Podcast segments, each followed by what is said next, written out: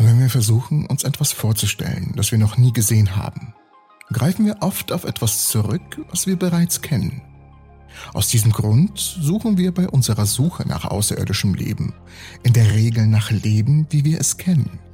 Aber gibt es einen Weg, unsere Vorstellungskraft auf Leben auszudehnen, wie wir es nicht kennen, wie wir es uns nicht mal vorstellen können? Ein Großteil der Astrobiologie konzentriert sich auf die Suche nach Organismen, deren Chemie der unseren ähnelt. Aber es könnte durchaus auch andere Arten geben. Zusammensetzung von Molekülen und Elementen, so wie wir es uns nicht einmal erträumen können. Lasst uns zusammen durch die möglichen Zusammensetzungen und Möglichkeiten durchgehen, die uns die Suche nach dem Leben, wie wir es nicht kennen, ermöglichen können. In der Physik wurde bereits vor einem Jahrhundert ein ähnlicher Weg eingeschlagen, der sich in vielen Zusammenhängen als erfolgreich erwiesen hat.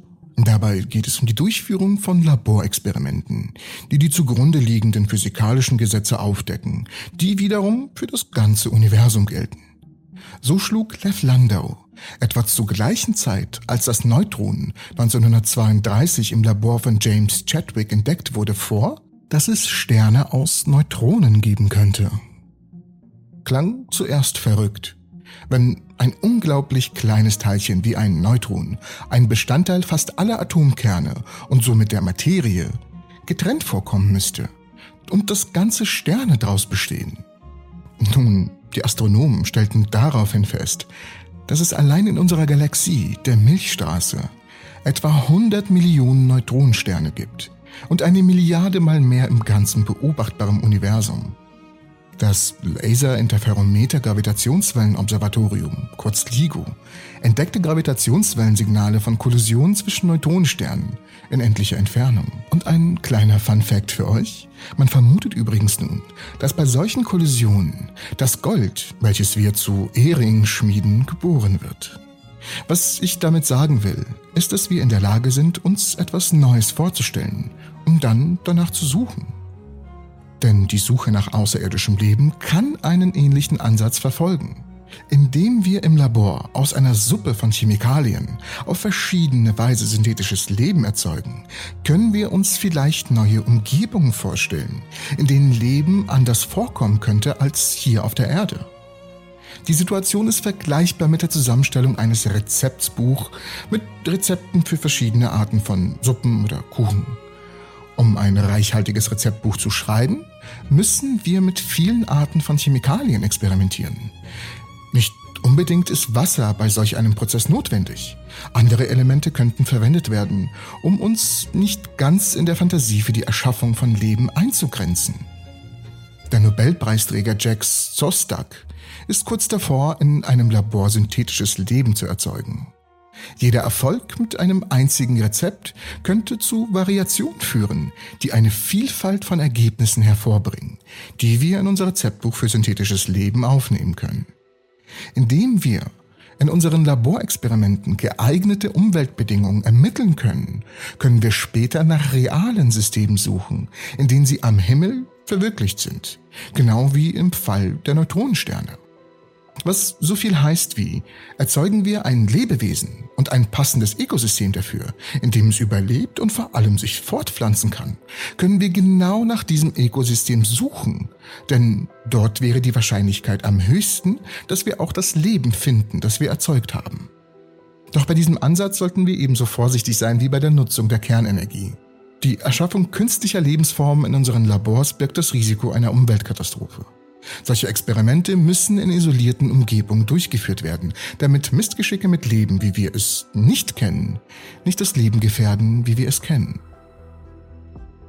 Obwohl die Oberflächen von Planeten und Asteroiden aus der Ferne auf biologische Signaturen untersucht werden können, ist außerirdisches Leben möglicherweise unter der Oberfläche am häufigsten anzutreffen. Bewohnbare Bedingungen könnten in den Ozeanen herrschen, die unter dicken Eisoberflächen liegen. Nicht nur in Monden wie dem Saturnmond in Enceladus oder dem Jupitermond Europa, sondern auch in freischwebenden Objekten im interstellaren Raum. Einige Forschungsarbeiten haben gezeigt, dass die Zahl der lebensfreundlichen Objekte die Zahl der Gesteinsplaneten in der bewohnbaren Zone um Sterne herum übersteigen könnte.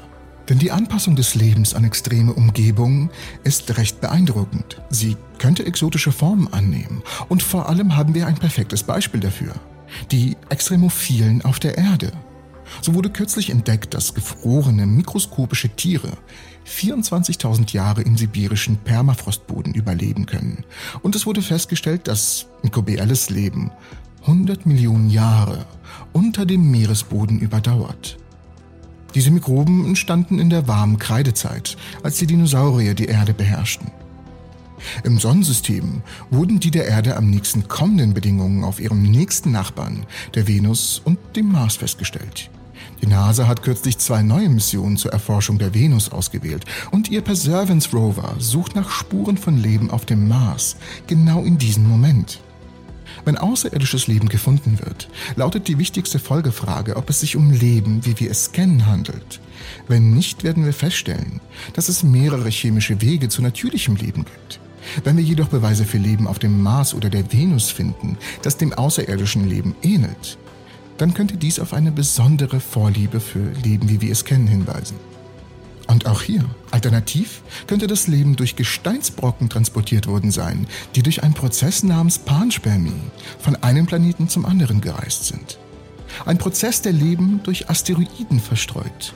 Asteroiden, die in einen Planeten eindringen. Asteroiden, die Wasser und Leben in sich tragen. Und auch hier sollten wir die folgende, sehr unwahrscheinliche Möglichkeit in Betracht ziehen, dass das Leben in unserem Sonnensystem von einem Gärtner außerhalb unseres Sonnensystems gesät wurde, nämlich durch gezielte Panspermie. Eine weitere Lebensform, die wir uns kaum vorstellen können, ist eine Form, die außerhalb von der uns bekannten Raum und Zeit existiert.